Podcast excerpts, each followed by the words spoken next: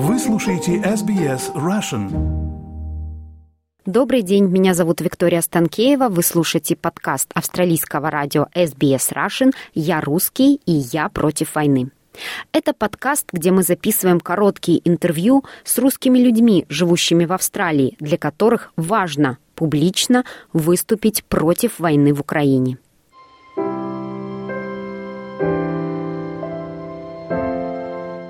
Здравствуйте, дорогая русскоязычная аудитория городов Мельбурн, Сидней и Австралии. Меня зовут Илья Радченко.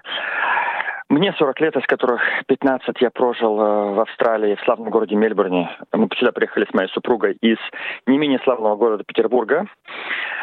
И э, здесь у нас родились три дочки. Я по профессии экономист и э, работаю в корпоративной среде, консалтинг, майнинг и прочее. И последние несколько лет работаю в одном из крупных австралийских банков. Теперь по поводу войны. Ну, Максим Кац в своих видео уже прекрасно объяснил, почему эта война аморальна, бессмысленна, вредна для всех участников, для Украины, для России и для всего мира, естественно. Ну, самое простое объяснение, это же просто дикость, дикость. Давайте я зайду немножко с другого угла. Среди моих русскоязычных знакомых, которых около 500 человек, наверное, здесь в Австралии, я знаю лично, только три человека, прописью три, активно поддерживают войну. Один апеллирует к восьми годам Донбасса, другой просто строитель империи какой-то мифической, э, третий припоминает Фалуджу и спрашивает, а почему американцам э, можно, а нам нельзя.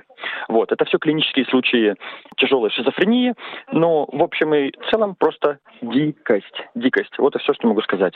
За 15 лет или даже если вы живете здесь 3-5 лет, неважно сколько, очевидно, что у вас здесь связи и с казахами, с украинцами, и с любыми другими людьми из, то, что называется, постсоветской империи, правильно?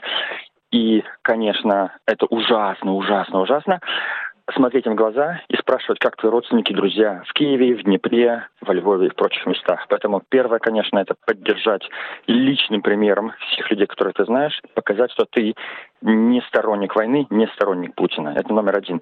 И второе, конечно, поддержать, показать, что в России, у России есть шанс, надеемся, будем надеяться, очень-очень иллюзорный шанс, что есть люди, которые готовы бороться и которые не примиряются с этой гнусной военной кампанией. Война, к сожалению, это является очевидным и неизбежным концом, расцветом и концом одновременно путинизма, который приводит к расчеловечению, к жестокости, э, к насилию, к отсутствию эмпатии и к полному уничтожению гражданского общества. Поэтому будем надеяться, если есть призрачная надежда, что война закончится вместе с концом Путина, и это будет новая страница через какое-то время для России и, конечно же, для Украины, которой я желаю всяческих благ и процветания.